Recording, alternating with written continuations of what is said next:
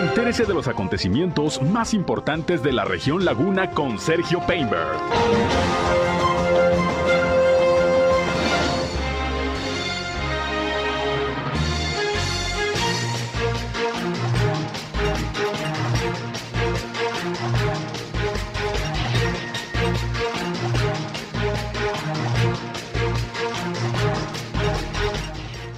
Bienvenidos, ¿qué tal? ¿Cómo están? Muy buenos días, un placer, un gusto, como siempre, saludarles aquí en nuestra primera emisión de Región Informa. Son en punto las 8 de la mañana con un minuto de este viernes, viernes 13 de enero ya del año 2023. Soy Sergio Peinbert, usted me conoce y como todos los días les saludo y les invito a que se queden con nosotros durante la siguiente hora. Tenemos la información más importante, lo más relevante de lo que ha acontecido, sobre todo en la comarca lagunera en Coahuila y en Durango a través de la señal del 103.5 de frecuencia modulada Región Radio, una estación más del grupo Región, la Radio Grande de Coahuila. Acompáñenos, quédense con nosotros, no solamente nos escuchen, también hay la oportunidad de que participen con nosotros en este espacio si tienen algún reporte, algún comentario que nos quieran hacer llegar, alguna sugerencia, con mucho gusto les atendemos a través de nuestra línea telefónica 871-713-8867, 871-713-8867, por ahí nos pueden llamar o nos pueden mandar mensajes de WhatsApp.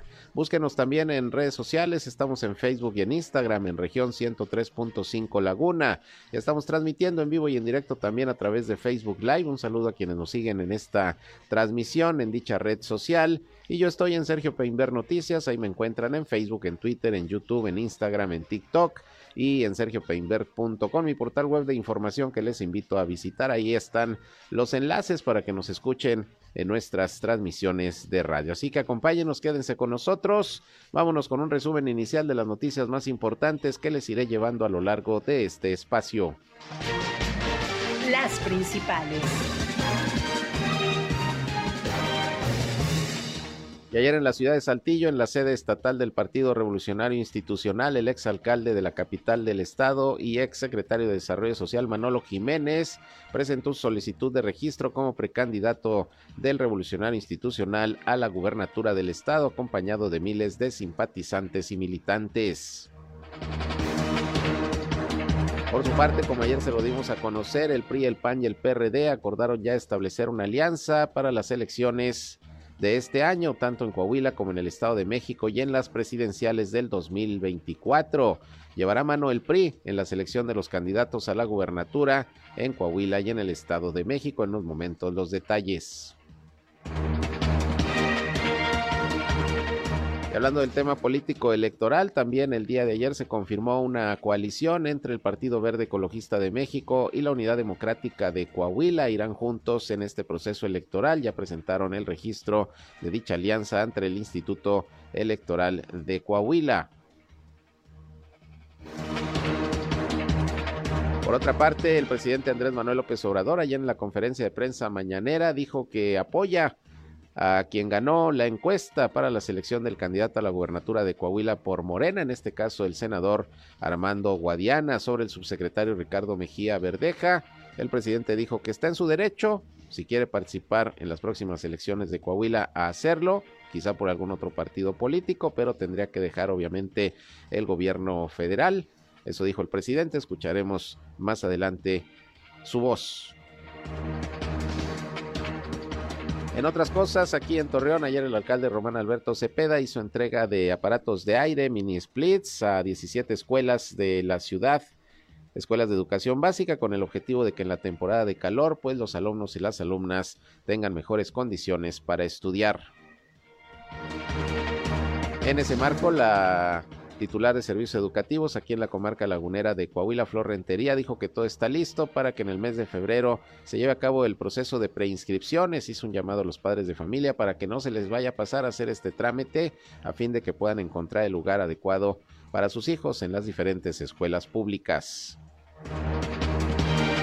Ayer en una rueda de prensa, la Oficina de Convenciones y Visitantes de Torreón presentó el proyecto que se tiene para este año en materia de promoción turística, los eventos que están confirmados y bueno, se espera una recuperación todavía mayor que el año pasado de la actividad turística y la ocupación hotelera, sobre todo aquí en Torreón.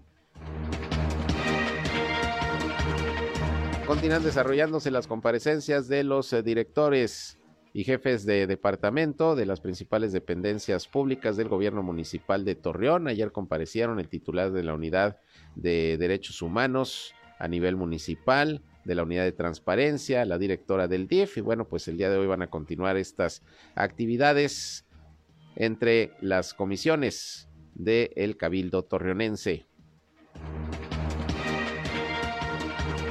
Por otra parte, allá en el estado de Durango se actualizaron los datos de la situación de la meningitis aséptica por hongo que se presentó desde hace algunas semanas allá en la capital del estado y bueno, lo que se ha informado es que son ya 79 los casos confirmados de esta enfermedad, la mayoría mujeres y son ya 30 decesos. Se sigue dando atención a las familias de las eh, víctimas precisamente de esta enfermedad allá en la capital del estado de Durango. Y por cierto, también en Durango se dio a conocer que ya fue vinculado a proceso el ex subsecretario de egresos de la pasada administración estatal que encabezó el ex gobernador José Rosa Saizpuru. Está acusado de delitos de peculado, sobre todo por eh, haber cometido un daño patrimonial a la Universidad Juárez del estado de Durango. En los momentos le tengo los detalles. Por otra parte, varios accidentes viales el día de ayer, algunos en la laguna de Durango, uno muy fuerte donde lamentablemente perdieron la vida dos personas. Le voy a dar toda la información en unos momentos sobre esto que lamentablemente sigue ocurriendo aquí en la región, los accidentes viales y la pérdida de vidas precisamente por este motivo. Mientras tanto, las autoridades de salud, tanto en el estado de Coahuila como de Durango, continúan haciendo un llamado a la población que no se ha aplicado la vacuna contra el COVID-19 para que acudan a los módulos donde está disponible la vacuna Abdala, la vacuna cubana, que bueno, pues ha tenido poca respuesta de parte de la ciudadanía, sin embargo se sigue recomendando para todos aquellos que no se hayan aplicado ninguna dosis de vacuna anti-COVID, dice el doctor Roberto Bernal, secretario de Salud de Coahuila, que no sirve como refuerzo, pero sí para quienes nunca se han aplicado la vacuna contra el COVID, se la pueden, se la pueden poner, la vacuna Abdala originaria de Cuba. Por su parte, Iracema Condo, que es la eh, titular de salud en el estado de Durango, explicó el por qué se tomó la determinación de que en esa entidad siga siendo todavía obligatorio el uso del cubrebocas, sobre todo en espacios aglomerados y personas que pues tienen alguna vulnerabilidad. Escucharemos lo que explicó la funcionaria más adelante.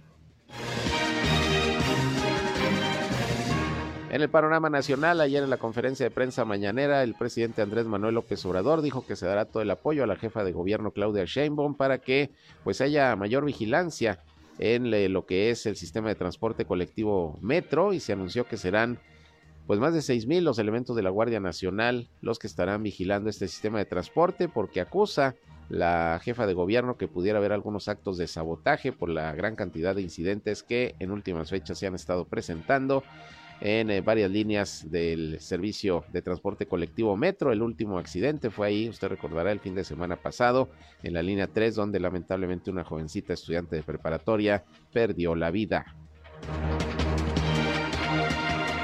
Tenemos también información internacional, los deportes y todo como siempre para que estén bien informados, bien informadas aquí en esta primera emisión de Región Informa. Así que acompáñenos, quédense con nosotros, son las 8 de la mañana casi con 10 minutos, tiempo exacto como todos los días para irnos a escuchar el reporte del Servicio Meteorológico de la Comisión Nacional del Agua.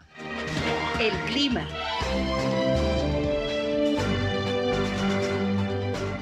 Listo ya como siempre a esta hora y en este espacio, José Abad Calderón, previsor del tiempo de la Comisión Nacional del Agua. José, ¿cómo estás? Buen viernes. ¿Qué nos depara hoy y ya el fin de semana?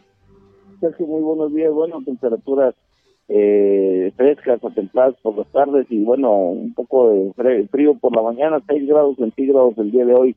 Para mañana estamos esperando un ligero incremento en la temperatura, eh, por ahí de los 7 u 8 grados centígrados eh, el sistema frontal, el número 23, está a punto de abandonar el territorio nacional aquí en la en la comarca lagunera. Eh, sus efectos terminarán de pasar el día de hoy por la noche. Un poco de, de vientecito, nada de cuidado, eh, no tolvaneras, eh, cielo principalmente despejado, sin posibilidades de precipitación, Sergio.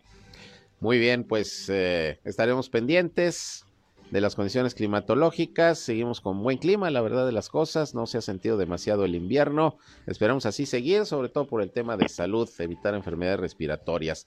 Pues estamos pendientes, José. Te agradezco como siempre y que pases un buen fin de semana. Gracias, Sergio. Un buen día. Hasta luego. Hasta luego. Muchas gracias. José Abad Calderón, previsor del tiempo de la Comisión Nacional del Agua.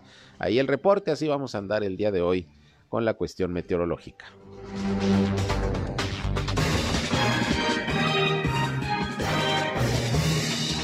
Las 8 de la mañana con 11 minutos. Vámonos con el detalle de la información.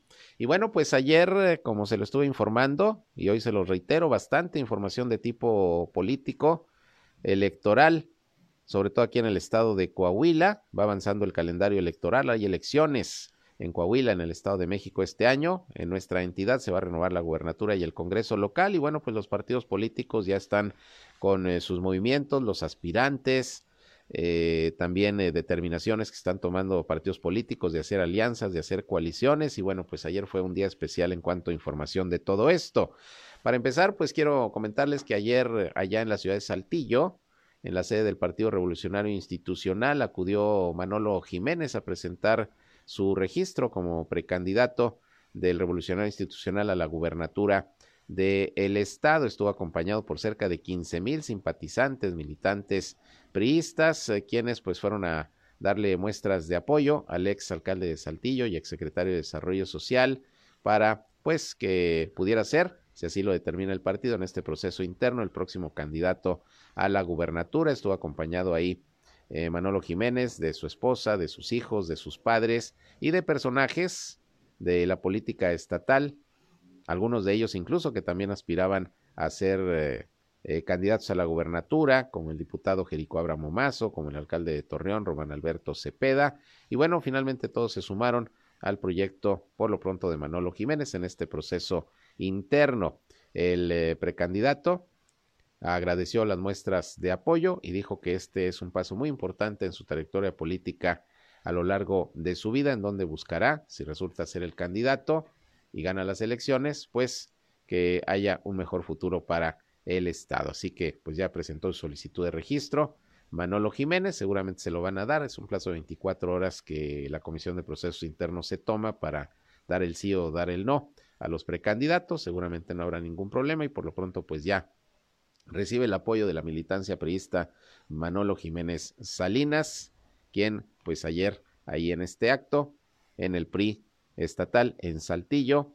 Busca ya estar registrado debidamente como precandidato al gobierno del estado de Coahuila. Ahorita son precandidaturas porque hay que recordar que van a empezar las precampañas. Y bueno, ayer el alcalde de Torreón, Román Alberto Cepeda, se refirió nuevamente al eh, proceso interno de su partido para la selección del candidato. Como ya lo había dicho antes, se suma al proyecto de Manolo Jiménez. Ayer estuvo ahí presente en el evento el alcalde torreonense, y bueno, tiene confianza en que el revolucionario institucional pueda nuevamente ganar la gubernatura del estado. Vamos a escuchar lo que dijo Román Alberto Cepeda el día de ayer.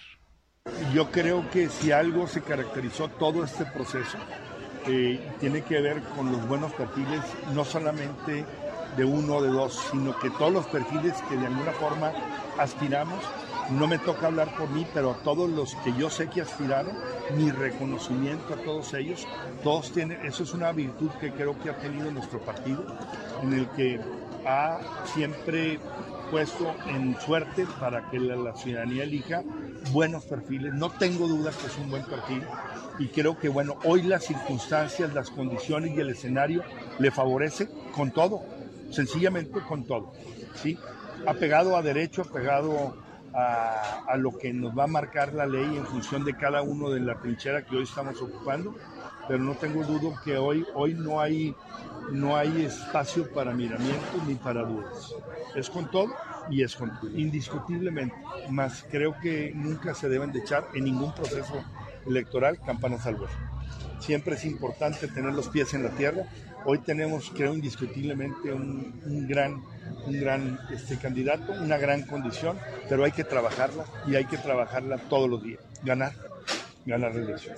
Indiscutiblemente ganar.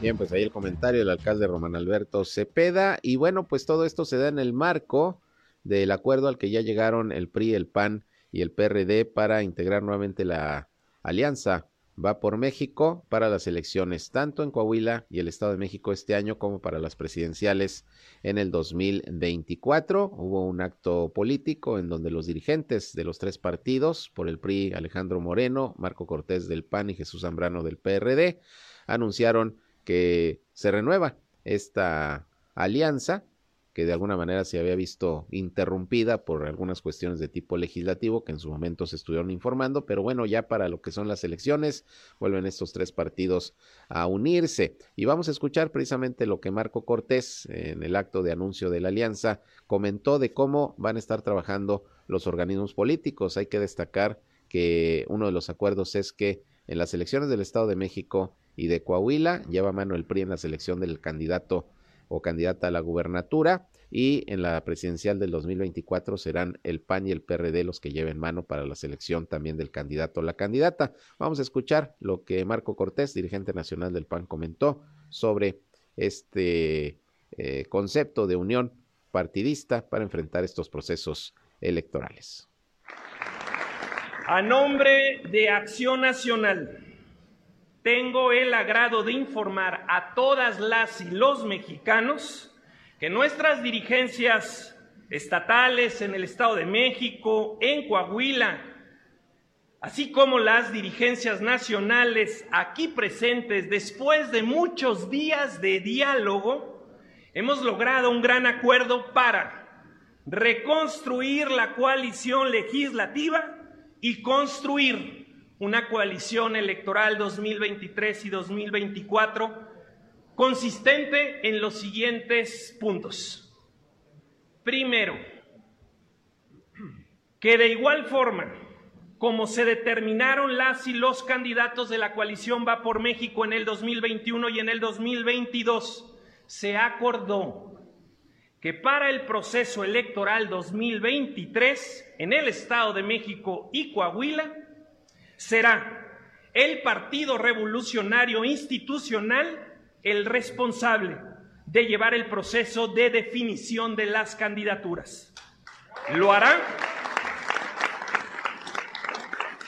Lo hará bajo sus reglas democráticas estatutarias, garantizando la posibilidad de participar en los procesos de selección a todas y todos los interesados con independencia de su filiación partidista y que gocen de buen prestigio personal, con capacidad de gobernar bien y que garanticen las condiciones para la existencia de gobiernos de coalición en ambos estados.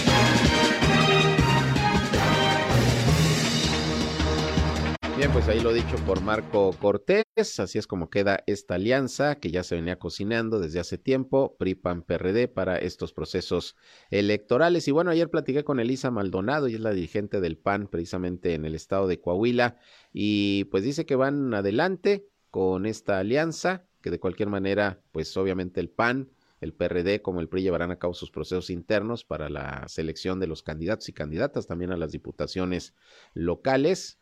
Y bueno, dice que está convencida de que los panistas en el estado de Coahuila, a pesar de que el PRI durante décadas ha sido su acérrimo rival electoral, confía en que va a haber apoyo de los eh, militantes del Blanquiazul para este proyecto de alianza, sobre todo porque están convencidos de que no hay que dejar llegar a Morena a gobernar el estado. Esto es lo que dijo Elisa Salinas, dirigente del PAN en Coahuila. Elisa Maldonado, perdón. Fíjate que yo creo que va parte de nuestro, ahora que nuestro ADN como panista, que tenemos que buscar siempre la solidaridad, la solidaridad, el bien común, con nuestros principios, ¿no? Y que es lo que todos decían, pues, pues efectivamente sabemos la naturaleza de que el, reto, el desafío que presenta ahorita el país y cómo proteger al Estado. Esa es la cuestión.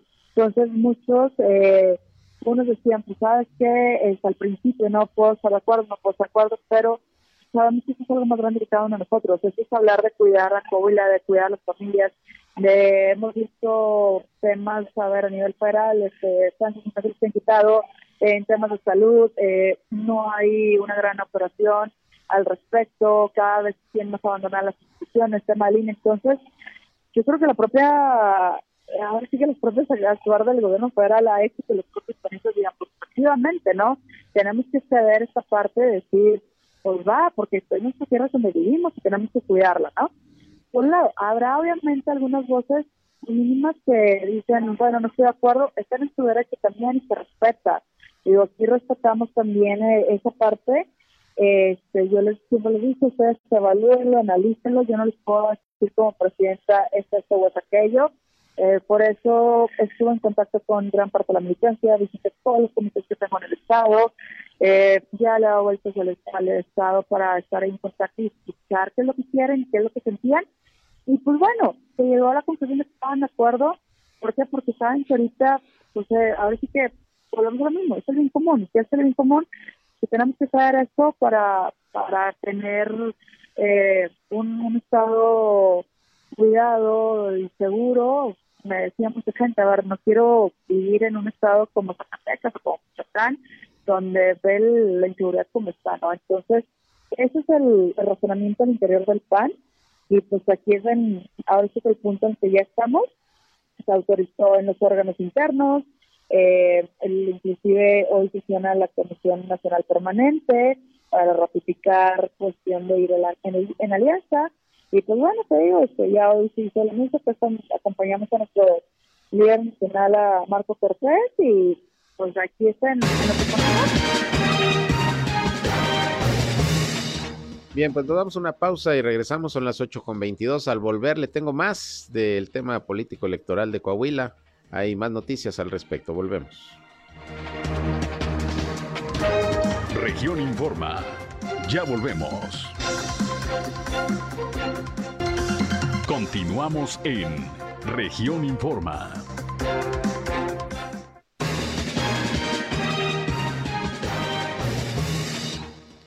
Bien, continuamos con más información. Son las 8 de la mañana con 25 minutos. Gracias por continuar con nosotros aquí en Región Informa. Y bueno, les decía que vamos a continuar con algunas notas más del tema político electoral que se está viviendo en estos momentos en Coahuila, porque fíjese que se dio a conocer que el Partido Verde Ecologista de México y la Unidad Democrática de Coahuila van a ir en coalición para estas elecciones en la entidad.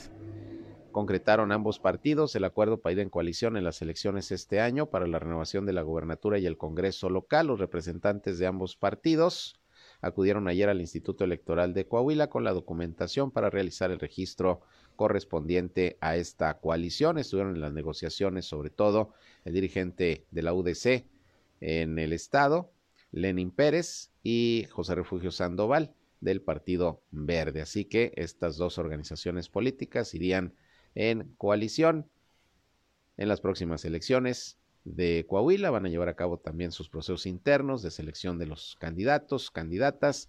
Y bueno, vamos a estar, vamos a estar pendientes. También eh, estamos pendientes a ver qué va a pasar con el Partido del Trabajo, si siempre va o no con Morena en, alianza, en coalición. Eh, no ha habido definición al respecto, por lo menos hasta ayer no la hubo.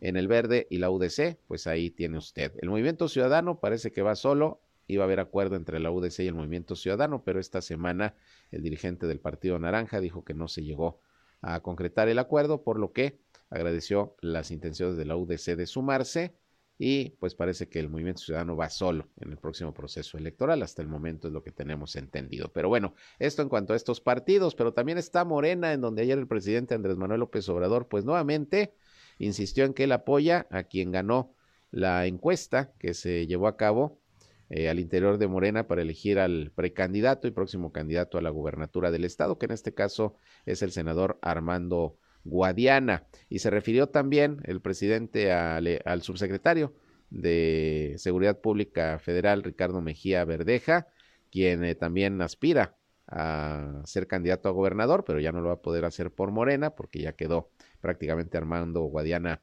definido, así lo ha dicho el propio dirigente morenista Mario Delgado. Y bueno, dice el presidente que está en su derecho Ricardo Mejía Verdeja, pues de buscar cualquier oportunidad. Obviamente que si eh, lo toma otro partido como aspirante, pues tendrá que dejar el gobierno federal, pero está en su derecho. Vamos a escuchar lo que dijo el presidente López Obrador ayer precisamente sobre este tema político electoral también de Coahuila.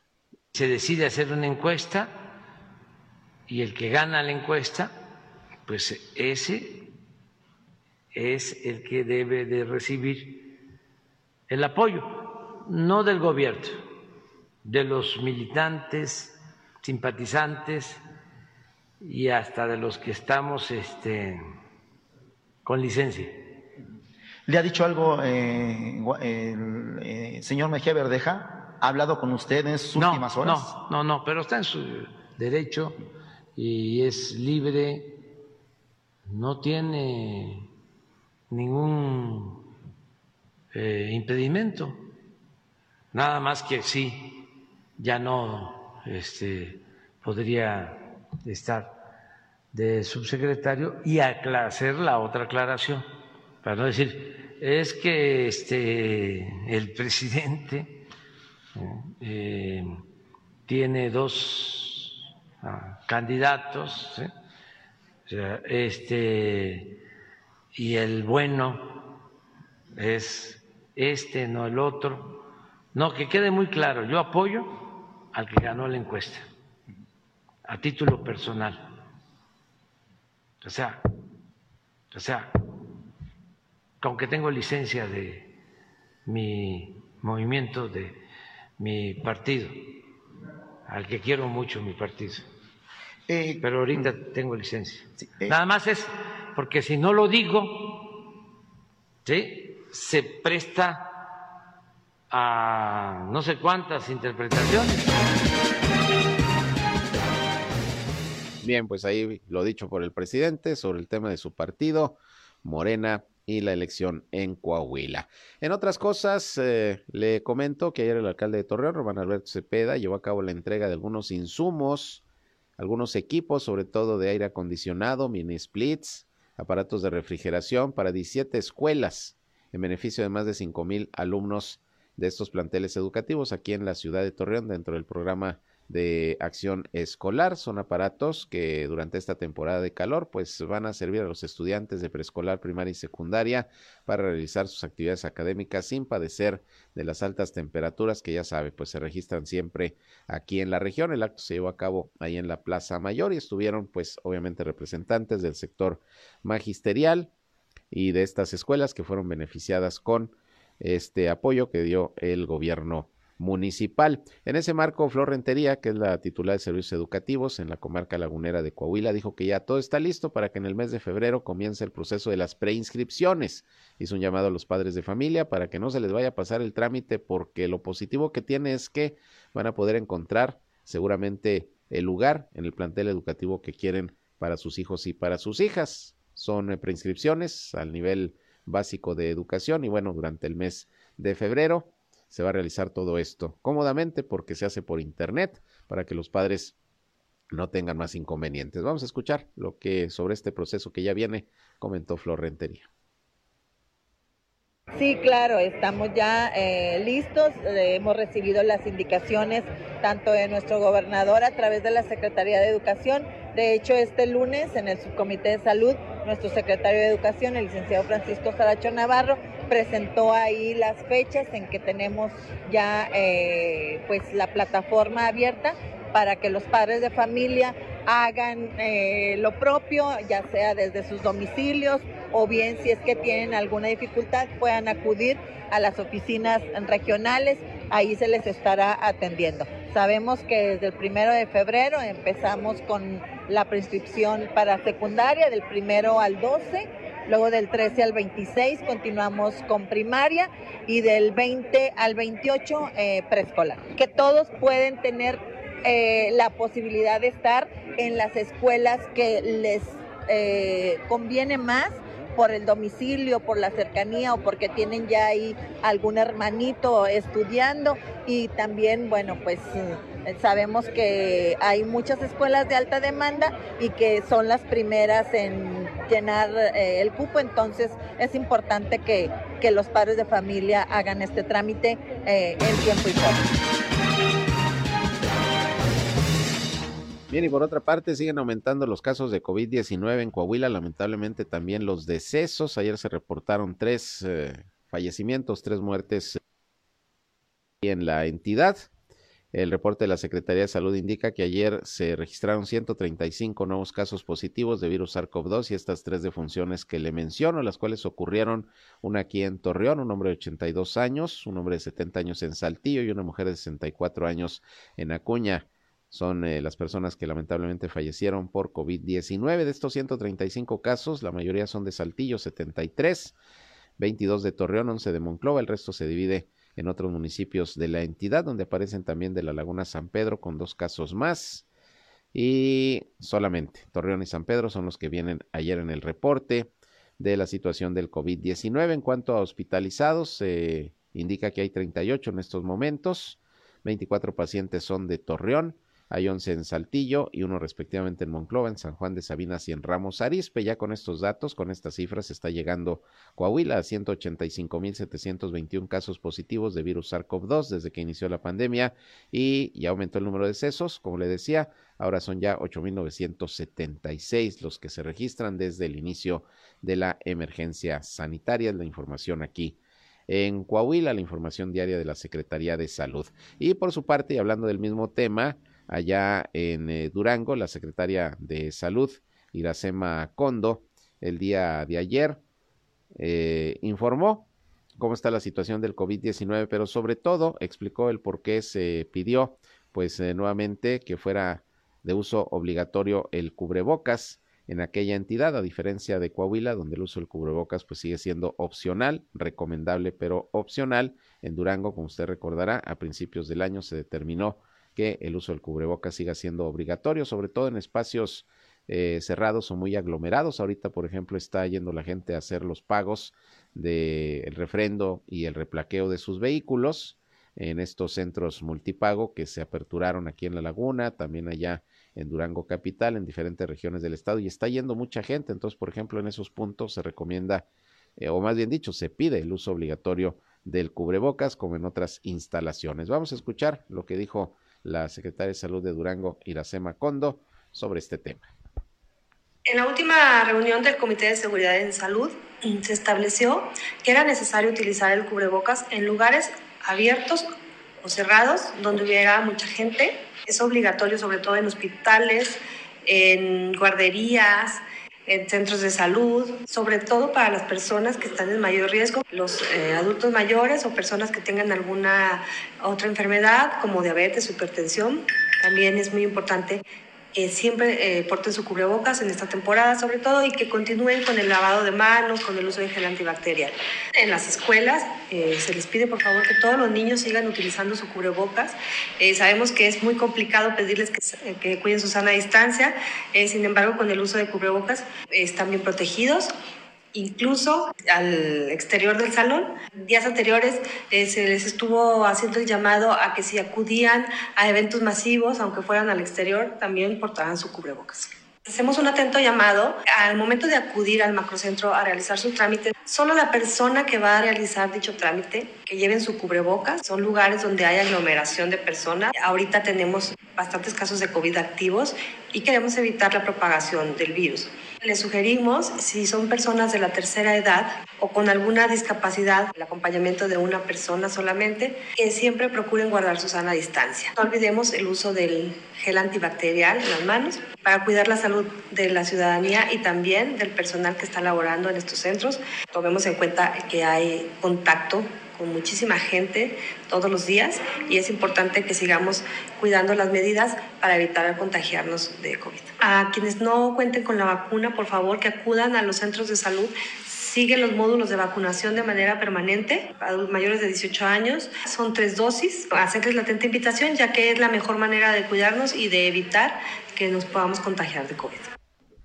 Bien, pues ahí la recomendación de la secretaria de Salud del Estado de Durango, Iracema Condo, pues allá en Durango se determinó que siga siendo obligatorio el uso del cubrebocas. Y bueno, esto es en relación al COVID, pero también en Durango se informó ayer de qué se está haciendo para atender a las víctimas de este problema de salud pública que surgió la meningitis aséptica por hongo que ha terminado con la vida de 30 personas, son ya 79 los casos confirmados. Y bueno, hay que recordar que el gobernador Esteban Villegas pues designó a un comisionado especial para la atención de todas las personas que han resultado pues afectadas con esta enfermedad. Se trata de David Payán, quien ayer presentó un informe de lo que se ha hecho para apoyar precisamente a, a las víctimas eh, y a sus familiares que han padecido esta meningitis aséptica por hongo que surgió la enfermedad en cuatro hospitales privados allá de Durango Capital, los cuales pues en este momento se mantienen clausurados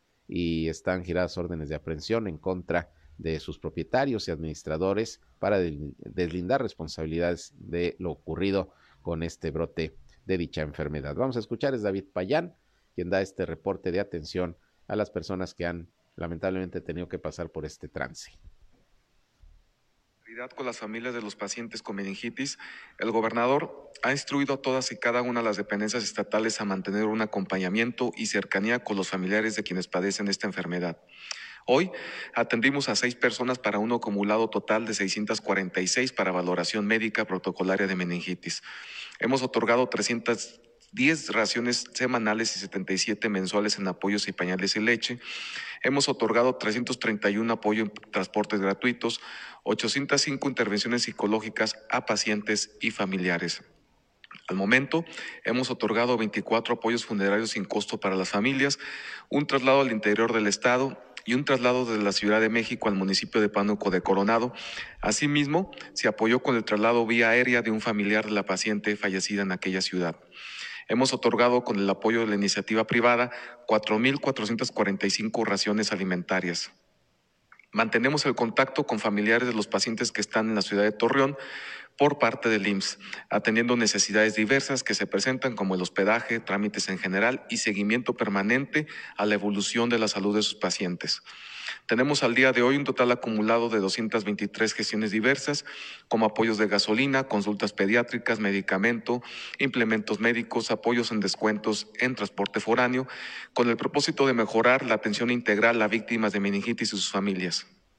Este apoyo se mantendrá hasta que termine la emergencia sanitaria. Además, ofrecemos gestión laboral para que familiares y pacientes mantengan sus empleos actuales o quieran acercarse a alguna empresa si se encuentran desempleados. Es instrucción del gobernador seguir brindando la mejor atención médica y humana para los pacientes y sus familias, manteniendo estrecha colaboración con la federación y sus instituciones. Bien, pues ahí el reporte que da David Payán, eh, coordinador de atención a las víctimas de esta enfermedad, la meningitis aséptica por hongo, brote surgido allá en Durango capital. Vamos a ir a una pausa, un corte más y regresamos, son las 8 con 40 minutos. Sigan con nosotros aquí en Región Informa. Región Informa, ya volvemos. Región Informa.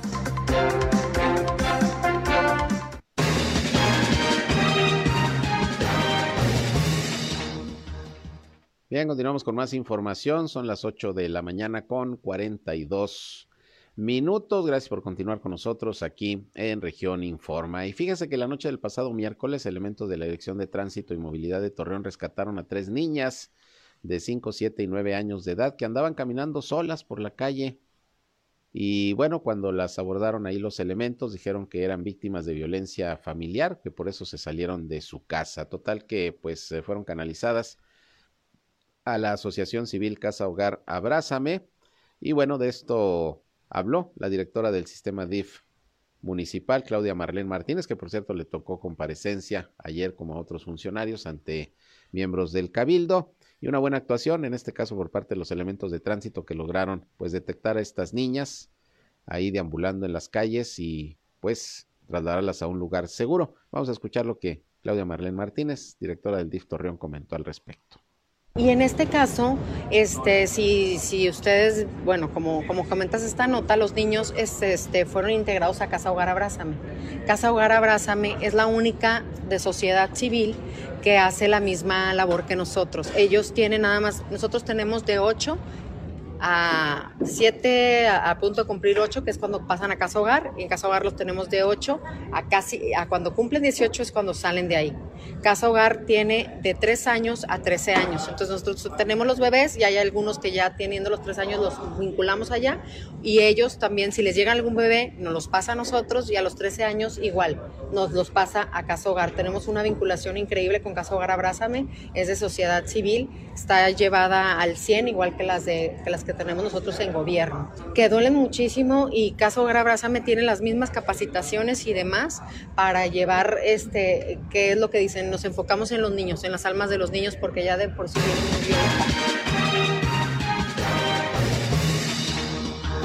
pues ahí lo que comenta la directora del DIF, que le digo, compareció ayer ante regidores eh, del ayuntamiento en estas comparecencias que desde esta semana comenzaron a realizarse, donde los funcionarios públicos están presentando pues eh, los logros, el trabajo realizado durante el 2022 y están hablando de los proyectos, planes que se tienen para el 2023. También por ahí estuvo la titular de la unidad de transparencia dando un informe donde dijo que Torreón ha cumplido con el 100% de sus obligaciones en materia de transparencia. También compareció el titular de la Unidad de Derechos Humanos, la Unidad Municipal de Derechos Humanos, que es un área de nueva creación en la administración municipal. Y bueno, según la agenda del día de hoy, también comparecerán a las nueve de la mañana, ya en un ratito, eh, Marta Rodríguez, la titular del Tribunal de Justicia Municipal. Posteriormente, a las 10.30, el director de Desarrollo Social, eh, Héctor Estrada, Fernando Villarreal de Servicios Públicos a las 12 del mediodía y a las 13.30 horas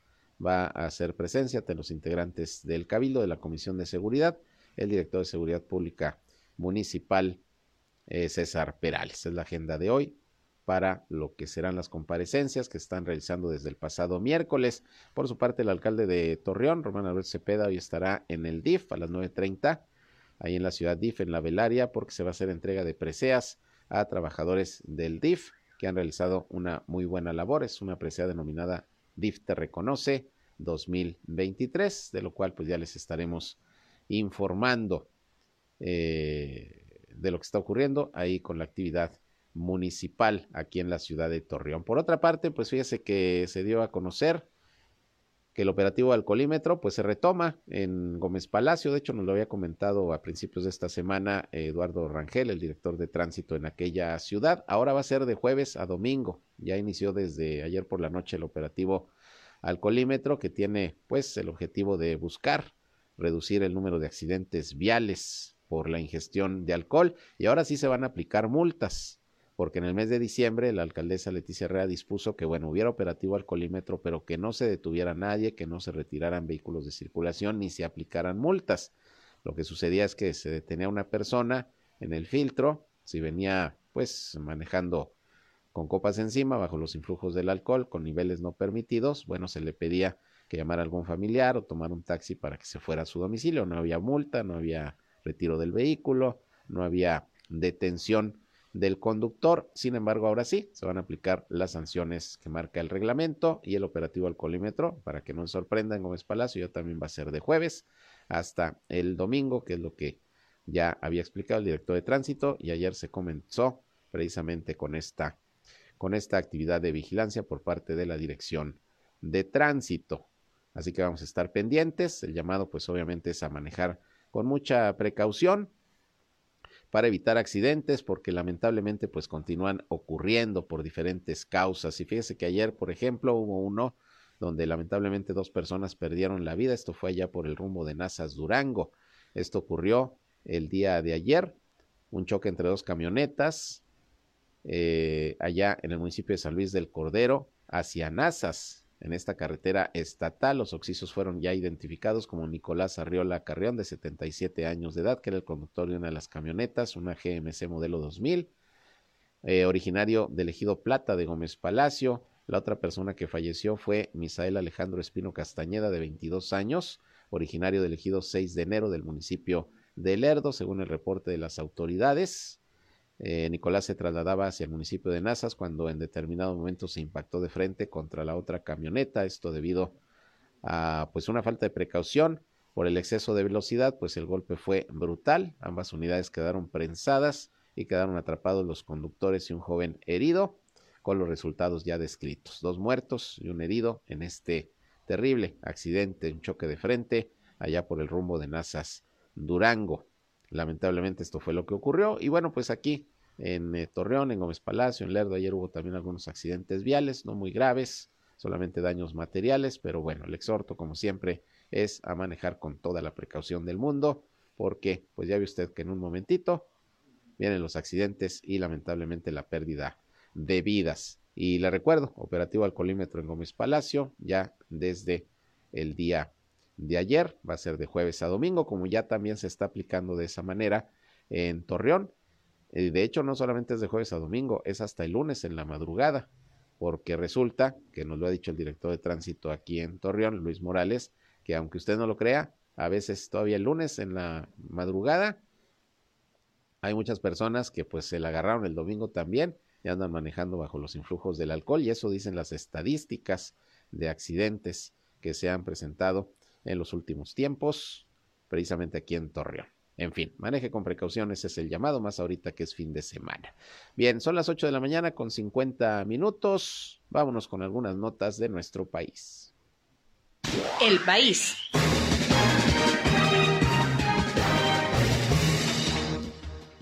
Bien, y esta mañana en la mañanera, valga la redundancia, el presidente Andrés Manuel López Obrador rechazó las críticas que han hecho organizaciones de derechos humanos por la presencia de la Guardia Nacional en el metro de la Ciudad de México y las acusó de ser achichincles de una banda de malhechores que se frotan las manos para que le vaya mal a la gente y que hubiera más accidentes en el metro capitalino.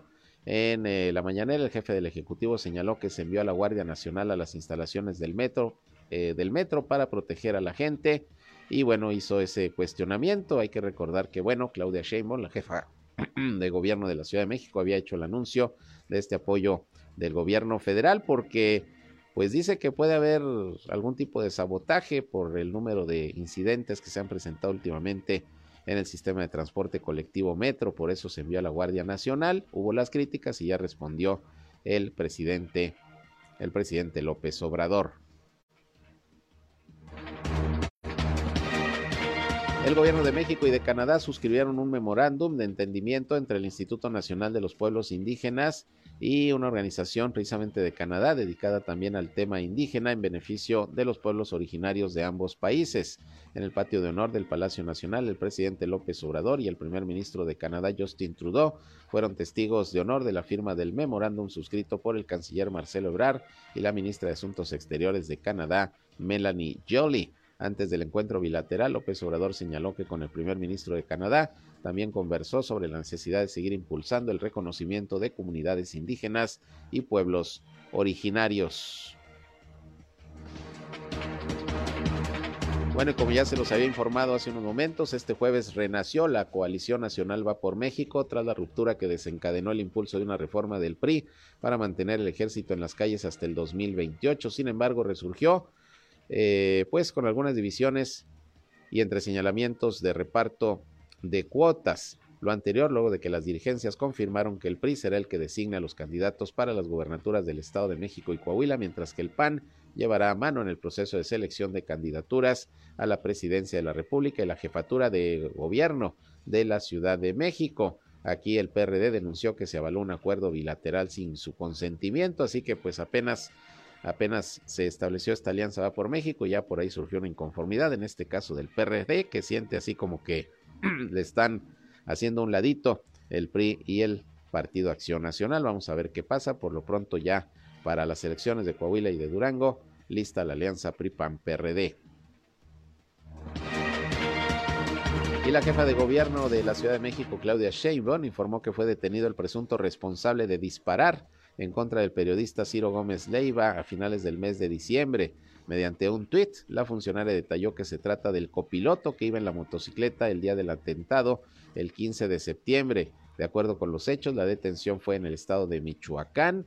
Y bueno, se trata de la persona que iba de copiloto en la motocicleta el día del atentado. Claudia Sheinbaum dijo que el compromiso es acabar con la impunidad y hay que recordar que previo a esta detención otros 11 sujetos fueron detenidos también por parte de las autoridades de la Ciudad de México y que tendrían participación en este intento de asesinato en contra del periodista.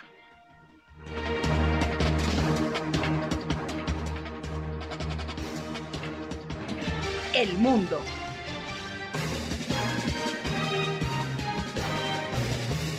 Y el presidente de Estados Unidos, Joe Biden, se dijo convencido de que el conflicto generado por los papeles clasificados que se han encontrado en una oficina privada se va a solucionar.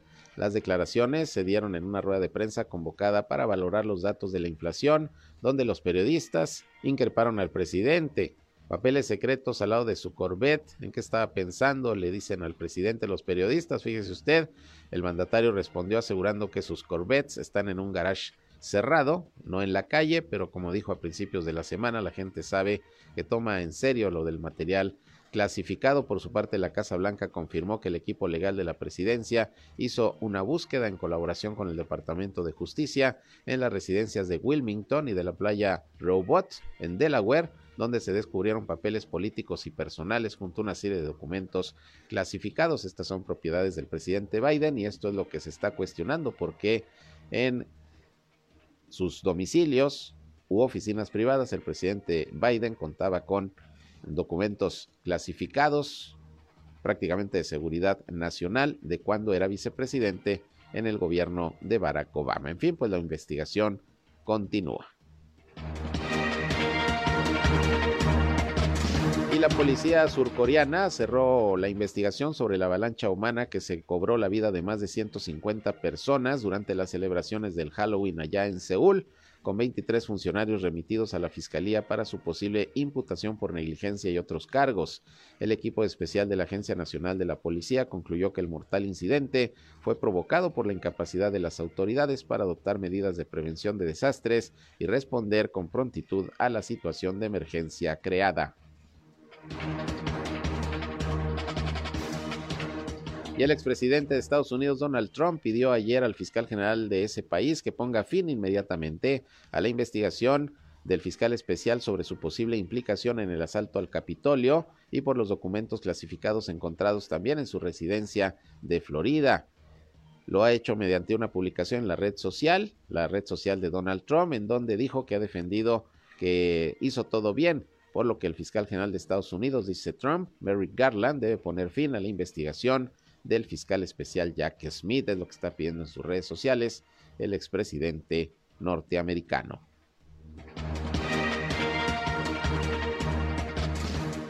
Y así llegamos al final de la información. Agradezco como siempre el favor de su atención a este espacio de noticias, el primero de este día, el primero de este viernes, ya 13 de enero del año 2023. Para algunos pues un tanto eh, supersticioso este día, ¿no? Viernes 13, pero bueno. Aquí estamos trabajando, como siempre, a la una de la tarde les espero en nuestra segunda emisión, donde ya les tendré lo más relevante de lo que ha acontecido aquí en la comarca lagunera de Coahuila y de Durango a lo largo de la mañana, aquí por el 103.5 de frecuencia modulada Región Radio, una estación más del grupo Región, la Radio Grande de Coahuila. Yo soy Sergio Peinbert, usted ya me conoce, sigan con nosotros en esta frecuencia, ya a las 13 horas por aquí nos volvemos a encontrar. Que la pasen de lo mejor. Esto fue Región Informa. Ahora está al tanto de los acontecimientos más relevantes. Lo esperamos en la próxima emisión.